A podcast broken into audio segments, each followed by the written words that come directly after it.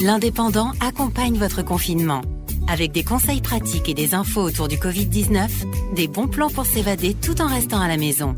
Retrouvez l'Indépendant dans vos lieux de vente habituels.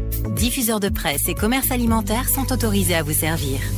Vous respecterez ainsi les consignes de sécurité. En cette situation exceptionnelle, la rédaction de l'Indépendant a décidé de continuer à vous informer au mieux avec notre nouveau podcast Demain dans l'Indépendant. Demain dans l'Indépendant, c'est votre nouveau rendez-vous de fin d'après-midi pour récapituler l'actualité de la journée et les titres que vous retrouverez demain en kiosque, sur le site et nos éditions numériques.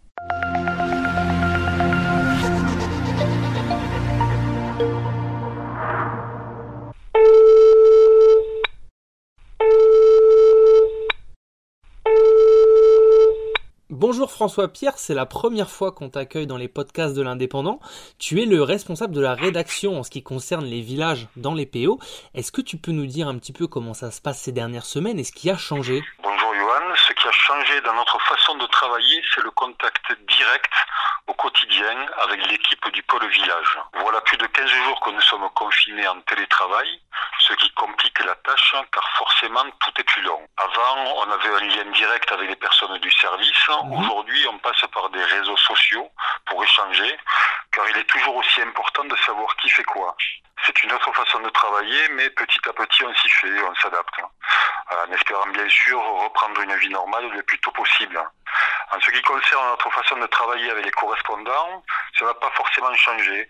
On s'appelle, par contre on passe énormément plus de temps au téléphone que d'habitude.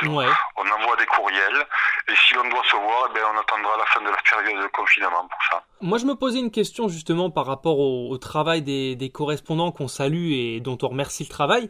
Mais est-ce qu'actuellement est toujours aussi dense et surtout, euh, peut-être le plus important, dans quel état d'esprit ils sont? Est-ce qu'ils sont toujours aussi investis ou est-ce qu'ils ont peut-être un peu plus peur d'aller au contact des concitoyens? Alors effectivement, Johan, on peut remercier nos correspondants qui sont plus que jamais au front. Alors c'est vrai qu'au tout début de cette période de confinement, on se demandait comment on allait faire pour remplir nos pages, vu que plus rien n'était organisé dans les communes. Mais on s'est vite rendu compte que ça n'allait pas être le cas, car il continue à se passer plein de choses dans les communes, dans les villages. Et comme d'habitude, nos correspondants sont là pour les relater. Ils sont toujours investis et c'est vraiment dans ces périodes difficiles qu'on voit la vraie nature des gens. Vous savez, l'indépendant à travers leurs articles est la vitrine de tout ce qui se passe dans les communes. Et ça, ils y tiennent beaucoup, coûte que coûte. Ils veulent parler de leur commune parce qu'ils l'aiment avant tout. Pour être correspondant, certes, il faut savoir écrire, prendre des photos, mais plus que tout, il faut aimer sa commune et ses habitants.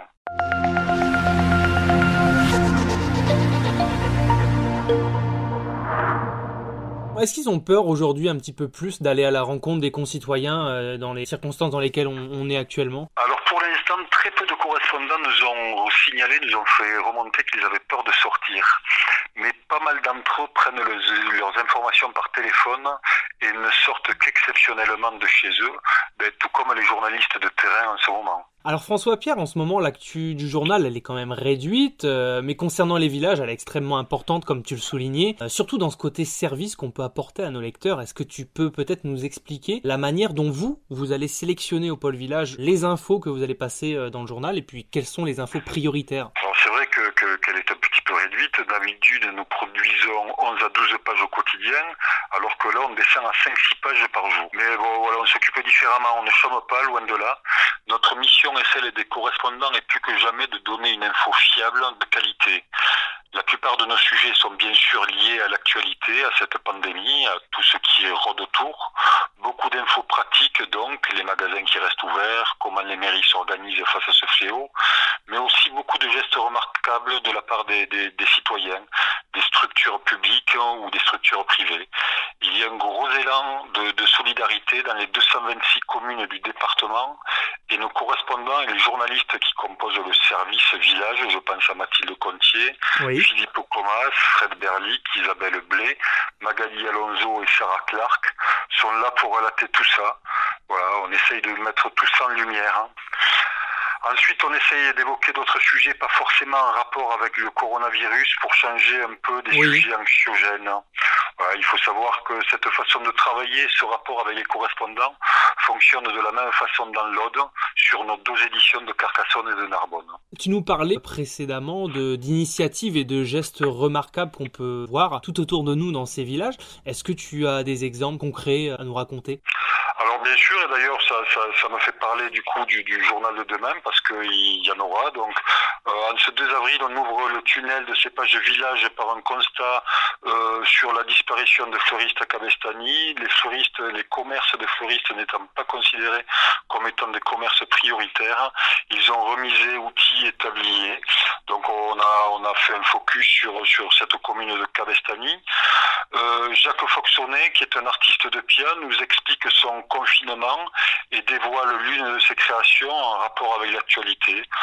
Ensuite, comme autre sujet fort de l'édition de demain, on évoque le marché de Serré, toujours ouvert, qui s'est tenu ce matin, ou encore des, ces restaurateurs pradéens qui, malgré une situation économique compliquée pour eux, trouvent le moyen, les ressources d'aider les autres à travers leur cuisine.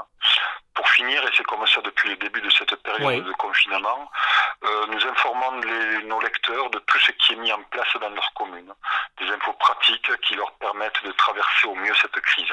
Par exemple, comme euh, les commerces qui restent ouverts. Exactement, ça on essaye d'avoir voilà cette info service qui est à notre avis euh, essentiel euh, voilà au bon fonctionnement des, des, des, des habitants des communes voilà pour qu'ils puissent s'approvisionner et, sans prendre le moindre risque. On s'est rendu compte que si et là dans les, dans les villages des drives ouvraient un petit peu partout voilà et plus que jamais c'est notre mission de renseigner déjà en cette période de, de, de crise sanitaire et, et, de crise économique. Très bien François Perbe, écoute, on te remercie en tout cas pour ta disponibilité aujourd'hui et ton temps et euh, on te souhaite surtout bon courage pour continuer euh, l'organisation avec tes équipes pour euh, nous relayer au mieux l'actu euh, des villages de CPO. Merci Johan, à toi. C'est la fin de ce numéro de Demain dans l'Indépendant. Retrouvez-nous tous les jours sur l'indépendant.fr, en kiosque et en podcast. Si vous avez aimé ce contenu, parlez-en autour de vous, n'hésitez pas à le commenter et à le partager. Merci à tous, à demain.